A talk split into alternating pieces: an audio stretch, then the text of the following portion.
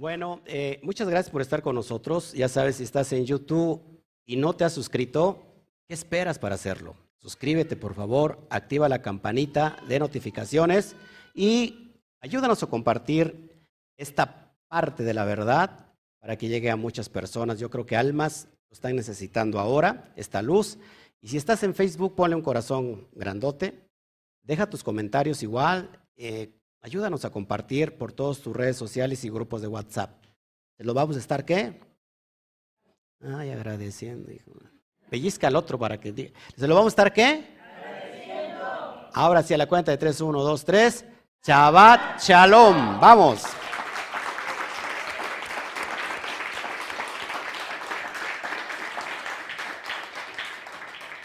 Ok, vamos a hablar hoy de un término fascinante, la supraconciencia. Le preguntaba yo aquí a mis alumnos, físicamente, ¿quién ha escuchado el término supraconciencia? Creo que, de hecho, es un término muy desconocido, al menos en el ámbito religioso.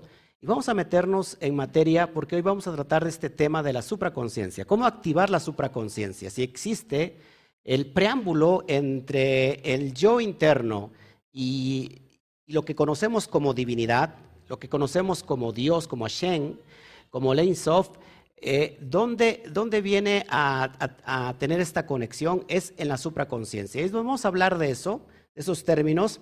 Eh, así que gracias por todos los que se están conectando. Baruch Hashem, por los que están ya en YouTube y los que están en Facebook, ayúdanos a compartir. Muchas gracias a todos. Estaré abriendo eh, más adelante mi chat y saludaré a todos. Bueno. Pues vamos a hablar hoy de este término llamado supraconciencia. Estamos en la parashá número 33, llamada Bejukotai. Así que, amados hermanos, hoy tenemos una porción y que tiene que ver con el número 33. Y aquí ya encontramos códigos perfectos que nos van a, dimensionar a ir a esa, a esa manifestación donde todos anhelamos estar. ¿Ok? Así que Vamos a abrir eh, nuestra, nuestra Torah, por favor, abran su Torah, y nos vamos al libro de Baikra, o el libro de Levítico, capítulo 26, verso 3 al capítulo 27, verso 34. Vamos a estar ahí disponiendo de estos asuntos poderosos. Déjenme ubico, por favor. Ok. Acuérdense que estamos en las porciones semanarias, que son reflexiones breves, pero están en el nivel SOT, en el nivel del alma. Esta porción está para allá, le he llamado la supraconciencia. Creo que ya desde entrada el, el término, el título, como que causa mucho interés y, es, y eso es excelente, porque si le causa interés, el interés no viene de su parte externa, de la carne, aquí la niña me está aplaudiendo, gracias, la bebé, mira, sabe, la bebé sabe lo que tiene, ¿eh? sabe el maestro que tiene, no que los demás, ajá. Eh, Baruch Hashem, esa, esa niña está ungida por el Altísimo. ¿Cuántos años tiene la bebé? Nueve meses, imagínense cuando tenga nueve años, hombre. Baruch Hashem. Bueno, si, si, le llama la atención el, término o supraconciencia, es que viene desde adentro y desde adentro lo está llamando. Bueno, vamos a irnos paso a paso. Está un poquito extensa la charla, el estudio, como le quieras llamar, pero me tengo que apurar porque aparte tengo que dar la reflexión de Malhut, porque vamos a entrar a la séptima a la séptima y última semana de la cuenta del Homer. Y, vaya que todo se coordina, se coordina completamente. Bueno, vamos a leer el primer texto. A mí me encanta. Acuérdense que el nombre de dicha parasha lleva conforme empieza, una palabra clave conforme empieza tal porción, pues así se llama la parasha. Dice el verso 3 al 4 del capítulo 26 es así donde empieza esta porción. Si en mis estatutos anduvieres y guardareis, y guardareis mis mandamientos, y los pusieres por obra, yo daré vuestra lluvia en su tiempo, y la tierra rendirá sus productos, y el árbol del campo dará su fruto. Ahora, aquí de entrada hay, están hablando, creo que estamos en... ok, ahorita contestan. De entrada, amados hermanos, tenemos un, un mandamiento, una mitzvah condicionante. ¿Qué es una mitzvah? A ver, ¿quién, quién, puede, ¿quién puede decir qué es una mitzvah?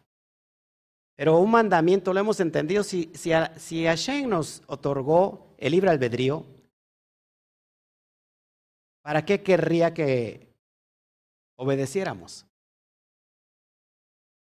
Ahora, lo que vamos a ver son mandamientos que no tienen lógica, llamados los mandamientos Juquín. Precisamente dice, si en mis estatutos anduvieres, si en mis mandamientos, preceptos y lógicos anduvieres, y los guardares y los pusieres por obra, entonces yo daré la lluvia. Es decir, yo te bendeciré. Pero vamos a entender desde qué punto, porque hay mucha gente que los puede guardar, pero sin entenderlo. Y vamos a, mirar la profundidad de los, mandamientos. Acuérdense que los mandamientos, ¿cuántos mandamientos totales hay en la Torah? 613. Estos 613 se dividen en tres secciones. Unos son los Juquín, perdón, unos son los Mishpatín, ¿sí? mandamientos que son muy lógicos. Otros son los Edot, mandamientos que cuando se guardan estamos conmemorando. Por ejemplo, hoy guardamos el Shabbat, estamos haciendo remembranza del día que el Eterno hizo como el reposo.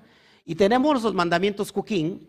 Estos Juquín viene de la palabra Ju, que significa que es algo incomprensible, que no tiene lógica de entender cómo es el año del Shemitah. ¿Por qué guardar el año del Shemitah? Seis años trabajar la tierra y el año, el séptimo, dejar descansar la tierra. Se necesitan tres años al menos para recuperarse de esa, de esa de ese descanso.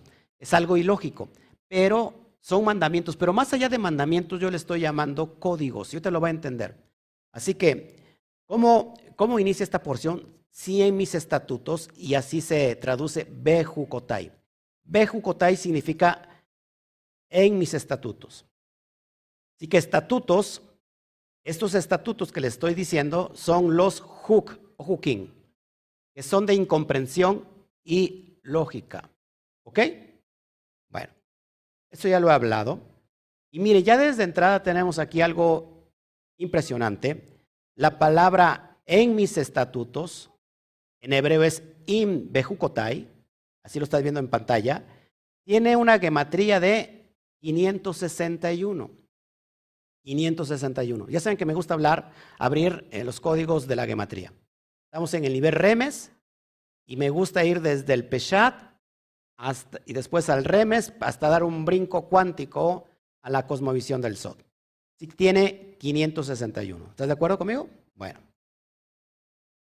561, la cantidad 561 es el resultado de la suma de todos los números del 1 al 33. Estamos en la porción número 33. Ahora, te lo pongo como ejemplo.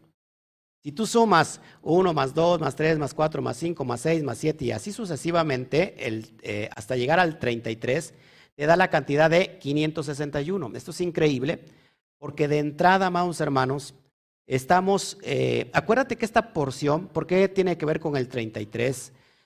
¿Alguien sabe por qué el 33 se conecta con la cuenta del Homer? ¿Alguien sabe por qué es muy significativo el 33 con la cuenta del Homer? Bueno, ahorita se lo voy a enseñar. De hecho, el 33 es un código poderoso. Yeshua murió a los 33. En la, en la, en la, en la dimensión de los masones, el grado más alto es el 33. Y vamos a entender un poquito de eso, de todo lo, lo que tiene que ver con la mística. Ahora, mira, mira lo importante. Lo que sigue es importante. El primer versículo de esta parasha ¿Qué creen? Contiene 33 letras. Lo pongo en pantalla. Lo puedes contar y exactamente contiene 33 letras. Haciendo alusión, amados hermanos, precisamente al número de la parashá que hoy estamos estudiando. Pero cuando hay alusión en el remes, con el número, el valor de la porción, significa que hay una conexión especial con este número. ¿Estás de acuerdo conmigo? A muchos no les gustan las matemáticas, o sí les gustan las matemáticas. Toda la cosmovisión se hizo a través de los números. Así que tiene 33 letras, ya te lo dejé un rato ahí, lo puedes después regresar y contar, yo ya lo hice, por supuesto. Al número 33. Y esto es increíble, amados, porque ¿qué, nos enseña el número 33? Bueno, nosotros estamos, esta porción siempre casualmente se lee junto con Bejar, es decir, Bejar y Bejucotai, las dos se leen juntas. Normalmente, ¿cuándo se leen separadas? Solamente cuando cae un año bisiesto como el día, como el año de que estamos hoy transitando. Ahora, siempre esta porción se lee durante el conteo de la cuenta del Homer. Ahora, este, esta cuestión del número 33, amados hermanos, hace alusión, para los que no saben,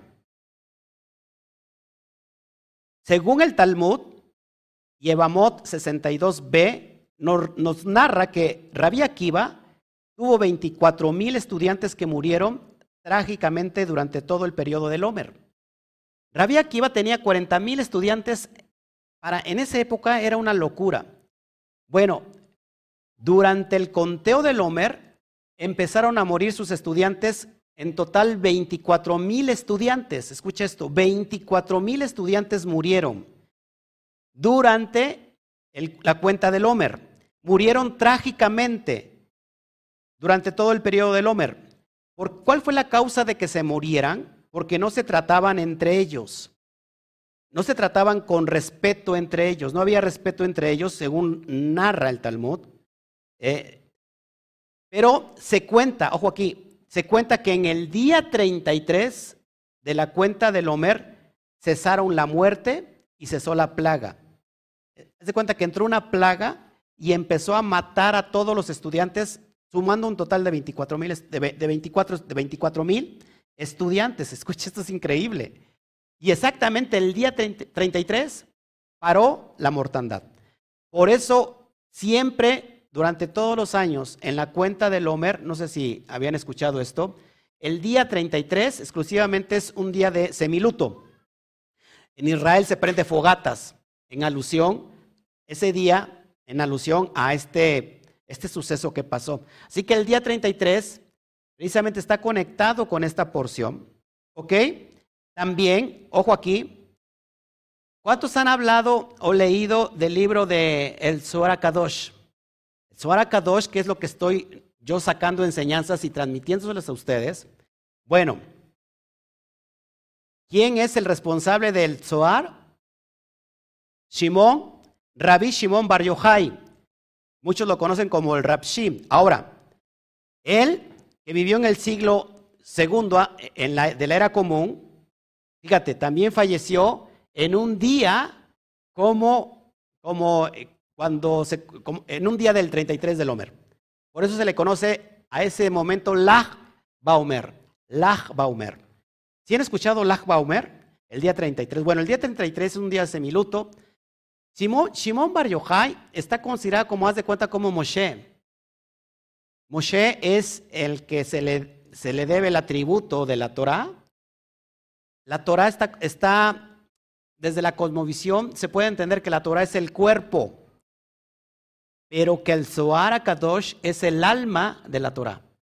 ¿Habían escuchado eso? Bueno, aquel que se le reveló el libro del resplandor, el Zohar, fue el Rabbi Shimon Bar Yochai y murió también en un día 33 del Omer.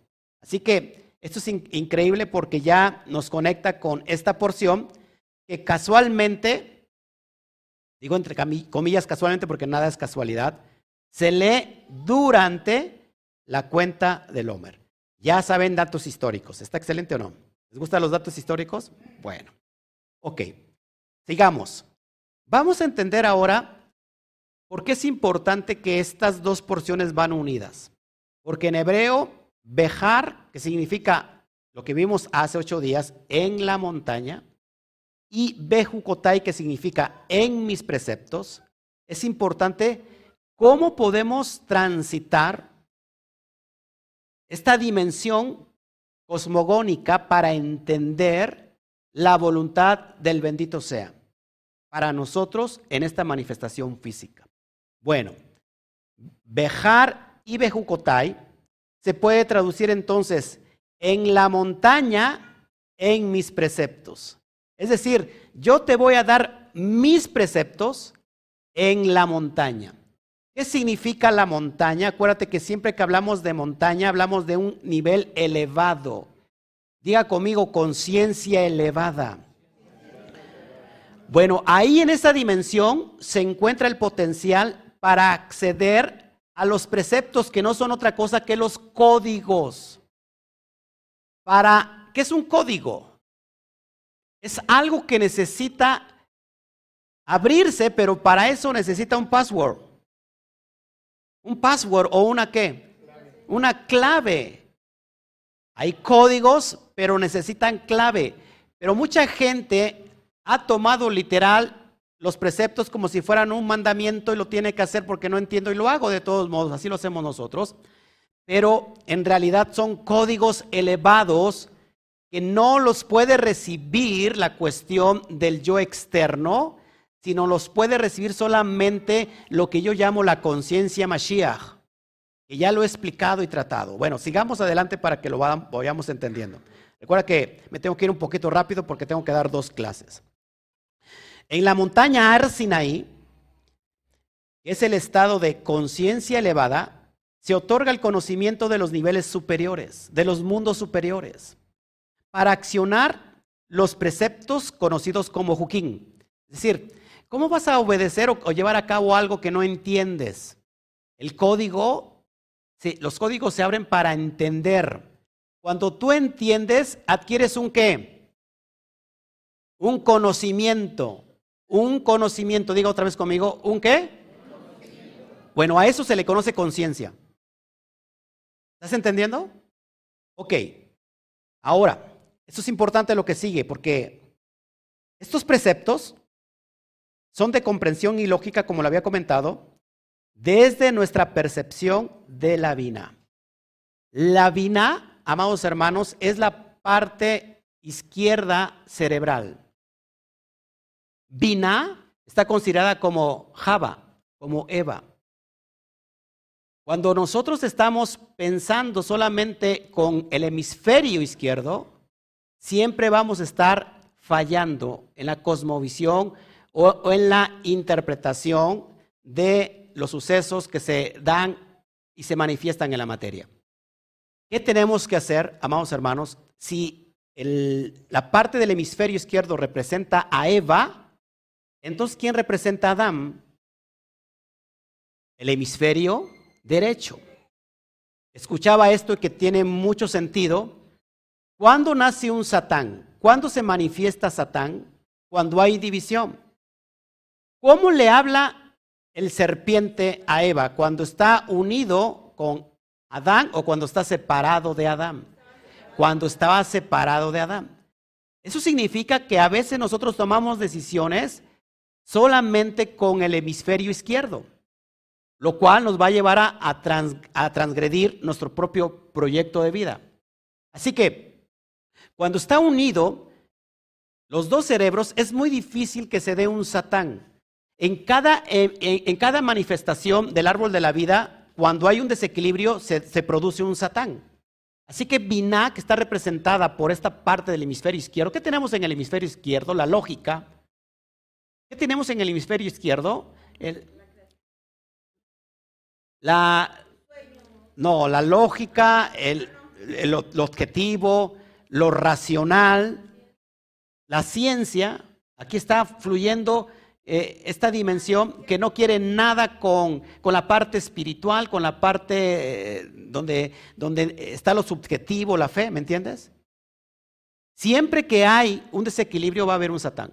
Lo mismo de la, de la parte de Adán, si en la parte derecha hay un desequilibrio, es decir, esta persona vive por fe solamente, eh, le, interesan solamente las manifestaciones espirituales, él habla en lenguas, aunque no le entiende ni papa, pero bueno, dice, y si no, y todo el tiempo está arriba, arriba según él, viviendo experiencias emocionales, y me habló Dios, y me dijo Dios, y, y yo me muevo porque Dios me dijo, eh, está, está en un satán, se ha manifestado un satán. Por eso el satán habla cuando ve a Eva sola, porque sabe que cuando hay división, hay debilidad. Yeshua lo dijo de esta manera, una casa, una casa que está dividida no va a permanecer. ¿Te acuerdas? Entonces, ¿qué tiene que pasar? Que cuando hay unidad, no hay ningún satán. Así que, ¿qué es Binah? Es la madre. ¿Qué es Jodma? Es el padre. Cuando hay unidad, se, se da el dad, el conocimiento o el autoconocimiento. Así que en esta dimensión, amados hermanos, si nosotros, si nosotros queremos llevar a cabo algo que es ilógico, solamente desde nuestra percepción divina, vamos siempre a errar. ¿Por qué? Porque siempre vamos a estar en la condición del, del bet, de la letra bet, de la conciencia bet. Tenemos que unificarnos porque cuando nos unificamos ya no hay ningún satán, no hay ningún desequilibrio, entonces podemos nosotros ir directamente a la esencia del Keter. Es lo que voy a explicar. Si me está entendiendo hasta ahorita, es algo muy elevado, pero estoy tratando de, de asimilar de una forma muy sencilla. Bueno, seguimos. Estos códigos solo se descifran a través de la supralógica o la supraconciencia. Todos tenemos al menos tres niveles de conciencia. Supralógica, supraconciencia, perdón. Conciencia, eh, a ver, ¿qué? No, adelante, Didi. Ok, supraconciencia, conciencia e infraconciencia. Todos, todos de alguna manera, todos tenemos esos niveles de conciencia. La idea es cómo saber equilibrar esos niveles y saber conocer, valga la redundancia, esos niveles de conciencia. Así que la supralógica o la supraconciencia es ahí donde estamos siendo eh, llenados o impartidos de esa luz divina que se puede manifestar en esta dimensión física. No podemos, no podemos nosotros recibir estos códigos si lo queremos hacer solamente con la lógica, porque la lógica no cree en la fe. No sé si me explico. La lógica es el, el científico, que todo lo quiere explicar de forma comprobable, científica. No es que la fe no sea comprobable, la fe. De hecho, el, el amor es algo que se pueda este, manipular, perdón, que se pueda palpar el amor. Sin embargo, mira, la niña es fruto de amor. Y ahí se, y ahí se palpa el amor. No sé si me explico. Entonces, amados hermanos, pero la conciencia, la, la parte lógica siempre va a estar en contra de, de la fe. La fe también va, siempre va a estar en contra de la lógica, no sé si me explico. Entonces tiene que haber aquí un equilibrio. Así que, ¿cómo lo recibo? ¿Cómo recibo estos códigos? ¿Cuántos anhelan los códigos del Akadosh Baruj Ahora, ¿cuántos de ustedes a lo mejor no lo están recibiendo porque a lo mejor están en esta cosmovisión, están desequilibrados y están entendiéndolo o queriéndolo entender con Binah, con la dimensión de Binah, ¿no? O del otro lado, piensas que todo, que todo a cada rato te habla Dios y estás completamente perdido. ¿Sí o no? Porque me habló Dios y me dijo, ¿sabes qué? Eh, necesito que, te, que, me des tu casa porque este, ya me están corriendo de aquí, ¿no? Este, y todo mundo, y todo, y cada rato hasta le habla Dios hasta para ir al baño, hasta en el baño le habla Dios. Entonces, es algo también que es muy delicado. Entonces tenemos que, que nivelar y es lo que voy a enseñar cómo adquirir estos códigos que se descifran solamente en la supralógica. Ahora, ¿qué es la supraconciencia? Es el atributo del yo interno, del espíritu. Es el atributo, yo le llamaría, de la conciencia Mashiach. ¿Qué es la conciencia Mashiach? Es el yo verdadero, el yo soy. Todos dentro de nosotros tenemos la conciencia Mashiach. ¿Qué es la, ¿Qué es la conciencia Mashiach? La luz. Donde está la or. Ahí está la luz. Ahí donde está la luz dentro de ti, dentro de tu ser, está Mashiach. Mashiach no es un hombre. Es una esencia, es una conciencia de nivel elevado. Esa es la supraconciencia. ¿Qué más? La supraconciencia es nuestro verdadero ser. Es el yo soy que se diferencia del yo no soy. ¿Quién, quién es el yo no soy? El yo egoico. ¿Quién, ¿Quién es el yo soy, el yo verdadero? La esencia intrínseca del hombre donde está vibrando con la dimensión de Akadosh Baruju. Eso es impresionante. ¿Cuántas personas saben que dentro de ustedes hay un yo interno que inclusive choca constantemente con su yo egoico? Sí, porque mucha gente, ¿cuánta gente, de, cuántos de los que estamos aquí de repente llega un momento que nos caemos mal a nosotros mismos porque estamos llevando acciones que no son de nuestra esencia? Y a veces nos sentimos muy mal y fallamos, nos avergonzamos. No hay nadie que nos avergüence, sino nosotros mismos. Hay algo que está dentro de nosotros que nos avergüenza. Bueno, esa es la conciencia Mashiach. Lo que no se ha, lo que no se ha contaminado, lo que está permeado directamente con Akadosh Barujú, con, con la divinidad, con el Ein Sof, y que está vibrando, pero que existe un bloqueo, existe una clipa que no permite entonces que, que sigamos teniendo esa comunicación directa con el Eterno. ¿Por qué? ¿Cuál es la clipa? El yo, el yo egoico. ¿Me están entendiendo? Así que la supraconciencia es nuestro verdadero ser. Es algo muy elevado, pero trato de, hacerlo de forma sencilla. La facultad omnisciente del alma, la supraconciencia, fíjense, es la facultad omnisciente del alma de percibir la verdad directamente a través de la intuición. La mujer se dice que tiene un sexto sentido. Eso es mentira, todos tenemos intuición. La diferencia es que la mujer, por naturaleza, lo ha ejercitado más. Porque la mujer es una, está fungiendo en esta dimensión como la vasija. La vasija es la que recibe luz. Por eso a veces la mujer siempre es más eh, elevada en cuestión a nivel espiritual que el hombre. El hombre como que es la semilla, es, el, varón, es el macho, pero la, la hembra es la receptora y siempre es más ecuánime. Siempre como que, aunque el hombre es la cabeza, la mujer es el cuello. No sé si me explico. Así que la supraconciencia es la facultad omnisciente. ¿Qué significa omnisciente? ¿Eh? No, que todo lo sabe, que todo lo conoce. Por eso yo les digo, amados hermanos, la clase que di hace ocho, hace ocho días, en la semana del del Sol de las 22 letras, les puse un, un ejercicio que no sucede, por supuesto, en un canal que esté lleno de ego. Cuando, cuando nos ponemos a, a, hacer una autoanálisis, hacemos introspección de nosotros mismos, amados, no saben la cantidad de secretos que están dentro de nosotros. ¿Por qué? Porque todos traemos información que hace falta revelar porque venimos de la esencia divina. ¿Estás de acuerdo conmigo? No te distraigas porque esto es algo muy poderoso. No permitas que nadie te, te, quite, que te robe las perlas. ¿Ok?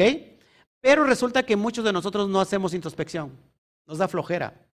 No, no hacemos este pensamiento para adentro. Hágalo antes de dormir. Hágalo. Y va a activar, va a activar la supraconciencia que activa todos los niveles de conciencia y el subconsciente. Eso es increíble. Y ahí podemos cambiar muchas cosas y lo vamos a ir entendiendo. Seguimos. Nos hace llegar, fíjate, esta supraconciencia nos hace llegar a Shem percibiéndolo en el mundo externo objetivo. Si nosotros queremos entender a Shem, no vamos a poder entenderlo a menos que esté fluyendo sobre la supraconciencia. No vamos a poder entender su esencia, pero sí vamos a poder entender su proyección. Fíjate que Hashem no tiene un nombre que lo defina, porque Hashem es todo. O sea, ¿cómo podemos definir un todo?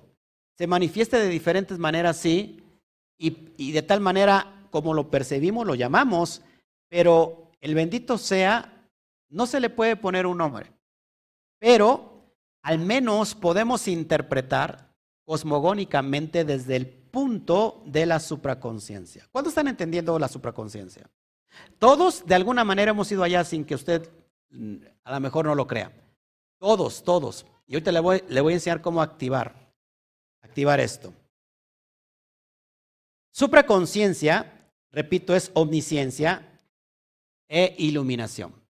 Ahí es donde nos irradiamos de la luz del bendito sea. ¿Por qué necesitamos la luz? La luz es vida, la luz es revelación de, información. Y necesitamos esa luz porque si no revelamos la información interna no vamos a poder tener éxito en esta dimensión llamada materia. Así que cuando nosotros conocemos relativamente nuestro interno, podemos tener éxito en nuestro llamado en esta dimensión. Porque no estamos aquí, como siempre lo he dicho, para vivir como animalitos. Aunque hay gente que vive como animal, vive bajo los instintos y nunca activa la supraconciencia. No sabe para qué está aquí. Pasó, pasó por la vida, pero pasó de noche. ¿Sí? Pasó desapercibido y se alejó del pleno conocimiento. ¿Por qué? Porque solamente fluyó a través de Vina. ¿Ok? Bueno, sigamos adelante. Ahora, ¿qué es la conciencia? La conciencia es el conocimiento que un ser tiene de sí mismo y de todo su entorno. Conciencia se aplica a lo ético, a los juicios sobre el bien y el mal de nuestras acciones. Ese es el nivel de conciencia. El nivel, si puedes, si, quieres, en este nivel llamada emoción. Aquí conozco quién soy, pero no, pero no a un nivel de subjetivo, sino a un nivel objetivo. ¿Sí me está entendiendo? Y aparte tenemos, amados, el subconsciente o la infraconciencia. Todo lo que se encuentra por debajo del umbral de la conciencia. Haz de cuenta que es el, iceberg. El iceberg es la conciencia y lo que está debajo del iceberg es el subconsciente. ¿Me está, usted entendiendo?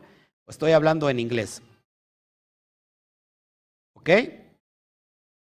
Perfecto. Bueno. Así que, amados hermanos, infraconciencia es el yo pluralizado.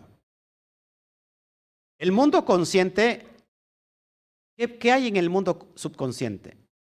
Es el depósito mecánico de recuerdos, temores, traumas, contradicciones psicológicas, etcétera, etcétera, etcétera. En pocas palabras, ahí es donde se rompen los clipot.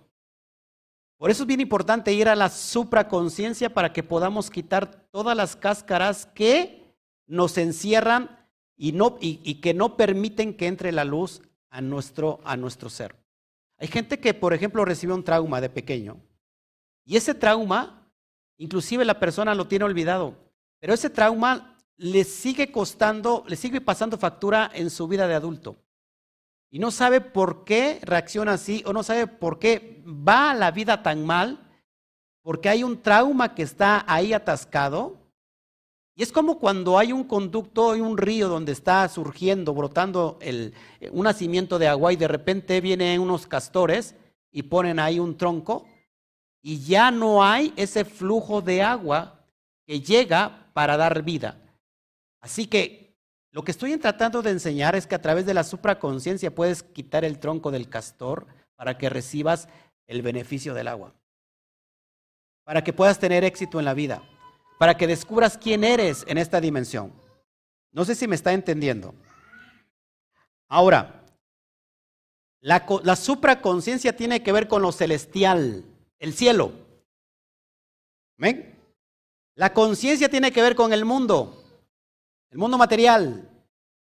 Y la infraconciencia tiene que ver con lo inferior, con el infierno. Desgraciadamente, mucha gente que está en conciencia piensa eso es algo completamente, que son eh, cuestiones diferentes, pero tanto cielo, mundo e infierno están dentro de nosotros. Todo, todo está dentro de nosotros, ¿me entiendes? Cuando, cuando nosotros hemos ido a la supraconciencia y hemos recibido los códigos, estamos unificando las dos partes cerebrales, cerebrales para unirnos en esta conciencia de unidad llamada la conciencia Aleph. ¿Me están entendiendo? Yo digo que no. Pero seguimos. Supraconciencia, conciencia e infraconciencia es un todo único. Ojo, es un todo único. En la mayoría de las personas está disgregado. Yo le llamo a esto, amados hermanos, no otra cosa, sino el alma que está completamente aislada. El, alma que se, que se exilió. Una alma exiliada es aquella persona que no se ha encontrado a sí misma. Que la religión y el sistema le enseñó que tiene que hacer tal o, cual cosa para que vaya al cielo. Y si no lo hace tal así como se lo dictaron, se va al infierno. Esa, esa alma anda completamente exiliada y anda en un Egipto. ¿Qué necesitamos? El libertador. El libertador de nuestra alma no es otra cosa que el Mashiach. Y el Mashiach está dentro de nosotros, lleno de luz para que nos alcance por medio de la luz y nos saque del exilio egipto, babilónico, romano, cualquier, cualquier religión es exilio, y nos traiga esta cosmovisión para integrarnos al bendito sea. Así que, amados hermanos, por eso es muy importante que si nosotros no entendemos el cielo, el mundo y el infierno solamente son estados de conciencia. Por ende, no están afuera de nosotros, sino que están dentro de nosotros, aquí y ahora. ¿Cómo gano? ¿Cómo entro al cielo? ¿Puedo entrar en esta dimensión al cielo? Claro. ¿A través de qué? De la supraconciencia. Cuando yo guardo los misbot, cuando guardo los pactos, es decir, cuando estoy activando los códigos porque me sé las claves para entrar y activarlos, entonces estoy dentro del mundo llamado eh, el cielo, el reino de los cielos. ¿Ok? Perfecto. Bueno, déjame ver qué sigue. Y vamos a hablar entonces de, de esta cuestión de la supraconciencia. Seguimos un poquito más. Y, y, le voy a enseñar más secretos. ¿Quién quiere secretos? Ok. En este mundo, mira esta, esta, esta fotografía que puse ahí, una montaña y hasta arriba en la parte más elevada un hombre. Esto es el yo, el yo verdadero, el yo interno, la conciencia Mashiach, que está conectada directamente con Akadosh Baruchu, con el santo bendito sea, con, el, con la divinidad, con el Ein Sof.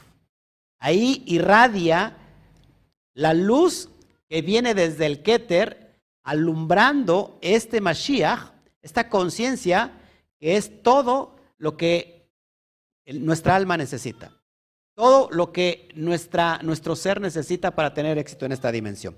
En este mundo, acuérdense que yo enseño esto, que este es el mundo del caos. ¿Por qué estamos viviendo en el mundo del caos?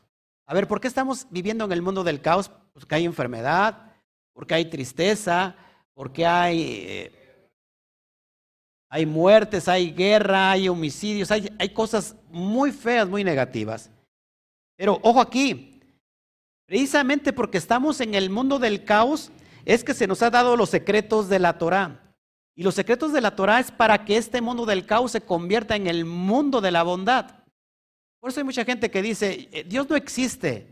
Porque si Dios existiera, porque hay el caos, porque hay la muerte, porque hay el cáncer, porque hay la guerra, porque hay gente muriendo constantemente, Dios no existe. No, lo que pasa es que la gente no ha entendido al, al Eterno. El Eterno ha dejado todos los códigos posibles para que nosotros podamos cambiar esta dimensión del caos en el mundo de, la bondad. Fíjense, ¿cómo puedo cambiar el mundo del caos? Estudiando los códigos de la Torah. Pero ¿en qué nivel? A profundidad.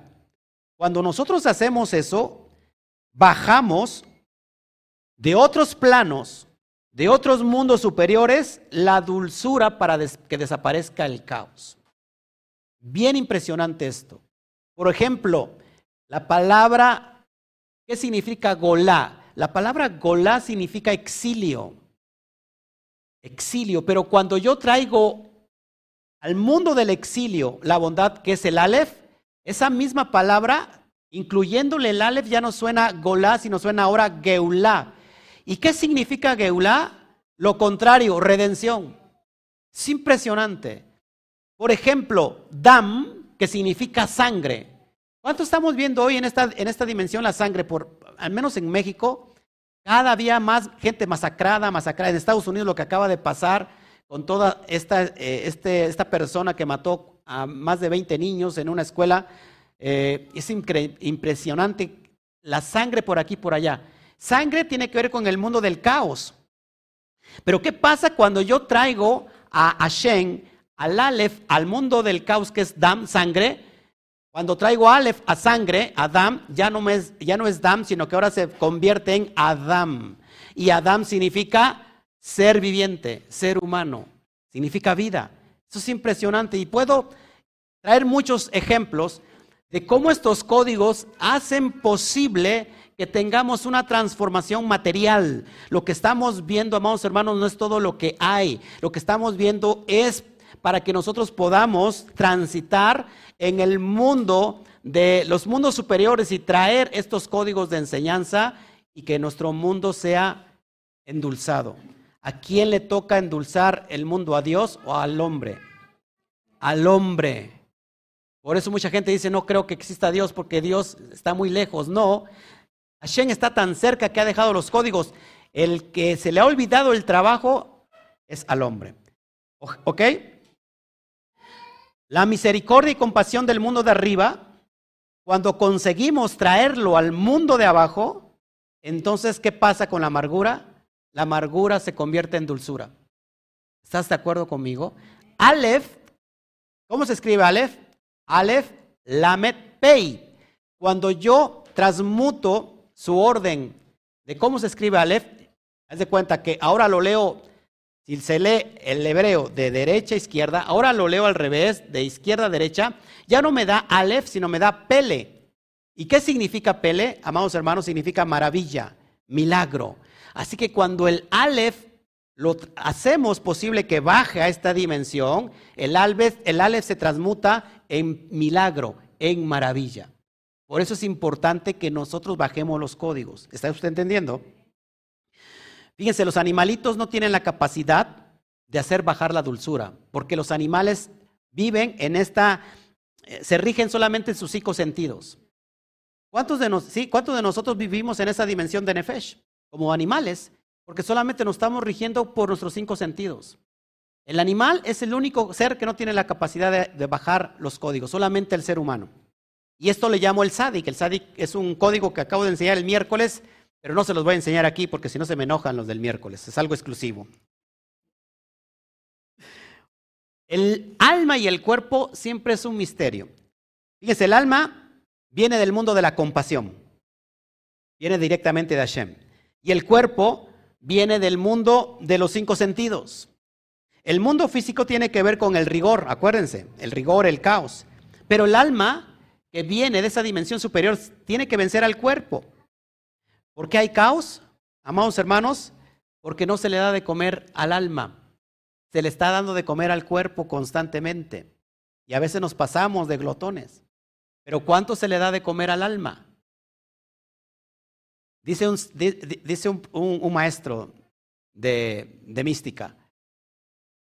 Para el cuerpo tenemos supermercados, ¿no? Para darle de comer al cuerpo tenemos supermercados. Pero ¿dónde están los supermercados para el alma? Aquí están en los códigos de la Torah. Pero resulta que a mucha gente no le gusta. Y entonces está completamente llenando la, la vasija física y no la espiritual. ¿Me está usted entendiendo?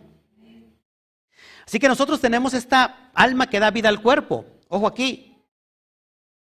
Es, lo que da vida al alma del alma. nosotros tenemos un alma que tiene un alma. Y esa alma es Akadosh Barujú, el santo bendito sea. Aunque en el mundo espiritual hay solamente compasión, bondad, bienestar, gesed, al estado puro, en el inframundo solamente hay dolor, maldad. Hay una emoción despiadada. ¿Qué tenemos que hacer? Bajar la benevolencia de los mundos superiores y solamente se logra activándose. Amados hermanos. En esta porción, amados hermanos, hay un texto que dice, la espada de tus enemigos no pasará por vuestra tierra. Eso nos está enseñando que cada vez que yo abro un código y bajo esa bondad, transformo el mundo del caos en el mundo de la misericordia. Padre, fíjate que no puedo cambiar este mundo de caos que tengo aquí. Ya voy a terminar con eso, porque hijo. ¿Ok? ¿Cuántos dicen, es que esto es un castigo? Dios me mandó un castigo, ¿no? Dios me mandó un castigo. Y esa es la fuerza, la fuerza egoísta del, del, del cuerpo. Acuérdense que el cuerpo tiene inteligencia, ¿eh? El cuerpo tiene inteligencia. Es más, el, el cuerpo está tomando el rol de Adón, de Señor. Si no, le preguntamos a mi hijo y, a, su, primo que están ahí sentados atrás. Se este, metieron a hacer ejercicio y ahora el dueño, el amo, su propia esclavitud es su propio cuerpo. Porque si dejo de comer, engordo. Si no voy un día, ya me, ya me destruí. Ya se, se metieron esa cosmovisión de por vida. Sí, es, es verdad. Porque el cuerpo tiene inteligencia. Es inteligente. Resulta que el alma es la que debe tener inteligencia para dominar al cuerpo. ¿Ok? Ahora, esto es muy importante lo que viene. Así que el castigo, amados hermanos, en realidad no es un castigo, en realidad el castigo es una enseñanza para que salgas de ese desequilibrio. ¿Ok? Por eso nunca le eche la culpa a Dios por la mujer o el hombre que tiene. Mira la mujer que me diste. Mira el hombre que me diste. Dice el hombre, pues, más merezco, pero con eso me conformo. O viceversa, ¿no? No, no, no le eche la culpa a Shen de hecho, tú escogiste tu propia Geburá. Porque la mujer te va a enseñar muchas cosas o el varón te va a enseñar muchas cosas que, nos hace falta equilibrar. No sé si me explico. Pues, ¿no, ¿No le ha pasado a los varones que a veces la mujer es como la voz de la conciencia? Es como el, el, ¿Quién le hablaba? ¿El Pepe Grillo? ¿Cómo era? La voz de Pepe Grillo, ¿no? No hagas esto o, haz aquello. Y, yo me casé y ya pues me uní para, y ya mi mamá vive aparte, pues ahora resulta que sigo teniendo otra mamá, ¿no? A veces nos pasa así a los hombres, ¿no? Pero amados hermanos, hay que encontrar el perfecto equilibrio. Con esto termino. Miren, esto es bien importante lo que viene. Hablando de la supraconciencia, ya voy a terminar. Lo que nos falta equilibrar inicia desde la cabeza, desde el cerebro. Amados, no, no digo esto porque si no se me va a espantar la gente. ¿Cuántos han tenido desdoblamiento de espíritu? ¿Nada más una persona?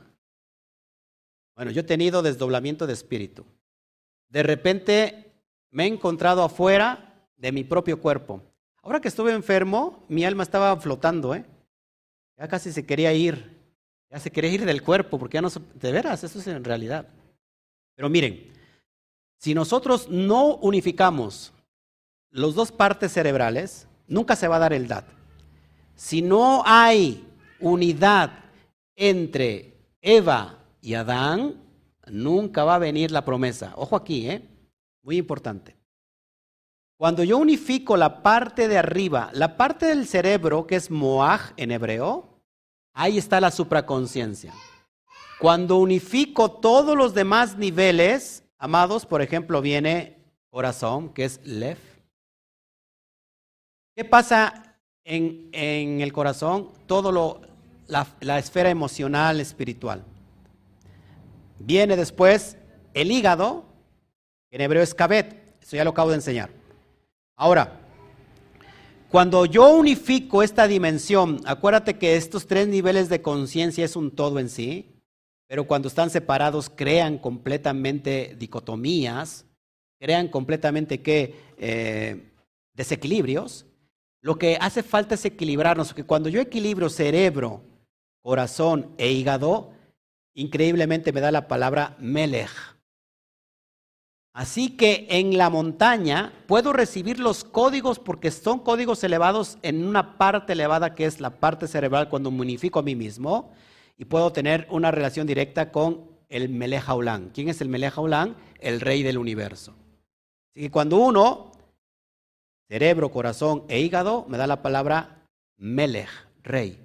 Cuando hago eso, soy un rey en Malhut.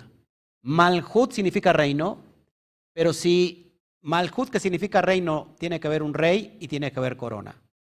Cuando hay un rey, se le otorga la corona. Cuando nosotros unificamos esta dimensión, estamos teniendo el propósito en nuestra vida siendo el rey. Ahora son reyes y sacerdotes, acuérdense. Ahora, cuando a Melech hago bajar a Kadosh Baruju a mi propia vida, entonces le añado la letra Aleph y ya no es Melech, ahora es Malach. ¿Qué significa Malach? Ángel. Amados hermanos, preste atención. Cuando unifico a través de la supraconciencia los demás elementos de los niveles del alma dentro de mí, me convierto en un rey y entonces tengo directa conexión con Akadosh Baruchu, con el Melech Haulán, el rey del universo, y eso también me convierte ahora en un malach, en un ángel en esta dimensión llamada materia. Los ingratos estos. Ya me voy. No tienen de veras. Son ángeles pero caídos ustedes. Amados, amados. Dejas de ser un hombre y te conviertes en un ángel. El ángel es el que tiene el poder de dominar el mal. Eso es impresionante. Ese es el regalo de estar vivo. El pez que está dentro del agua subsiste, pero el pez no tiene conciencia del agua misma. ¿Cuándo tiene conciencia el pez del agua? Cuando está fuera de ella. Amados, nosotros tenemos una clipa, alguna cáscara que ha estado oponiéndose para que no nos llegue la luz. ¿Cómo lo puedo derrumbar a través de la supraconciencia? ¿Cómo lo hago? Cuando yo me meto en las letras. ¿Qué son las letras? Códigos de inteligencia, conciencias divinas. Las 22 letras son los 22 maestros del cosmos que nos vienen a enseñar cosas súper impresionantes. Cuando yo me enfundo, me meto en las letras hebreas, que son el recipiente de esta conciencia divina, entonces eh, me encuentro con la propia conciencia divina. Mi, mi conciencia se conecta con la conciencia divina y entonces se genera que una conexión. Esto es cuando medito en los códigos de las letras hebreas, que es lo que voy después a enseñar. Amén. Impresionante. Bueno, ahora, ¿qué pasa si dentro de mí hay un desorden? ¿Qué pasa si dentro de mí hay un desorden? Pues que se da entonces la palabra clum. Es decir, si lo que tiene que llevar la dirección, que es la supraconciencia a los demás, a los demás niveles del alma, entonces lo que estoy creando soy un clum. Nada algo que es vacío. Oh, algo que está vacío. Por eso es muy importante, amados hermanos, que aquel que es Coanín o Cohen, sacerdote, es aquel que está llevando la función de ser el sacerdote en casa. Se convierte en rey, pero también tiene el potencial de convertirse en ángel. Pero cuando no hay desequilibrio dentro de nosotros mismos, el hígado ¿Qué representa el hígado? El satán, el serpiente. ¿Qué representa el corazón? Eva. ¿Qué representa el cerebro? Adán. ¿Quién engañó a quién? El serpiente engañó a quién? Es el serpiente, no la serpiente, es el serpiente. ¿Quién engañó? ¿El serpiente a quién engañó? A Java el corazón, el corazón queda completamente contaminado donde están las emociones. Cuando hay una crítica ante ti, cuando hay un, chisme, cuando alguien te ofende, el hígado lo toma. Y entonces el hígado trata de engañar tus emociones. Cuando eso sucede, entonces el hígado empieza a irradiar, a fluir lo que conocemos como esta cosa verde, bilis, y contamina tu corazón. Al llegar al grado de contaminación te puede venir un, fuerte colapso. un paro cardíaco de tanto coraje. Y entonces, cuando el enojo sube a la emoción, ¿qué pasa con la emoción? ¿Cuál es el trabajo después de que comió el fruto Eva? Convencer ahora a Adán. Entonces, cuando la emoción ya queda completamente, de alguna manera, eh, contaminada, ¿qué pasa? Ahora va hacia el cerebro y el cerebro cuando acepta esa condición de enojo, entonces se vuelve un caos porque viene entonces un cáncer, viene eh, una enfermedad y todo nos viene a mal. Entonces se produce la transmutación de lo que es bueno, que es, es men, de lo que es lamet y, kaf, se convierte en klum, en nada. ¿Estás de acuerdo conmigo? Por eso, amados hermanos, necesitamos urgentemente ordenar todos nuestros desequilibrios. Y qué importante, amados hermanos, que todo inicia y tenemos la oportunidad precisamente con la cuenta del hombre. Estamos en el día 42. Hoy cursamos el día 42 de la cuenta del hombre. ¿eh? Y rectificamos Malhut. Ah, no. Sí, Malhut de Yesod. ¿Eh? ¿Se, le suena, ¿Se suena familiar? Bueno, pues amados hermanos, estamos en el día 42. Hoy al rato entramos ya a la séptima semana, el 43. Estamos prácticamente a 8 o 7 días.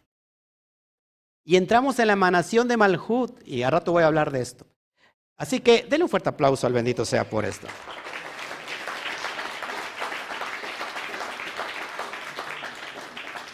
Entonces se da cuenta por qué necesitamos, amados hermanos, bajar los códigos a esta manifestación. Porque si no, no hay luz. Miren, hay personas, lo digo con mucho respeto, por supuesto, hay personas que quieren que se les, les solucionen la vida. Solamente esperan recibir una oración y que como por arte de magia, ¡ping! ya se les soluciona el problema.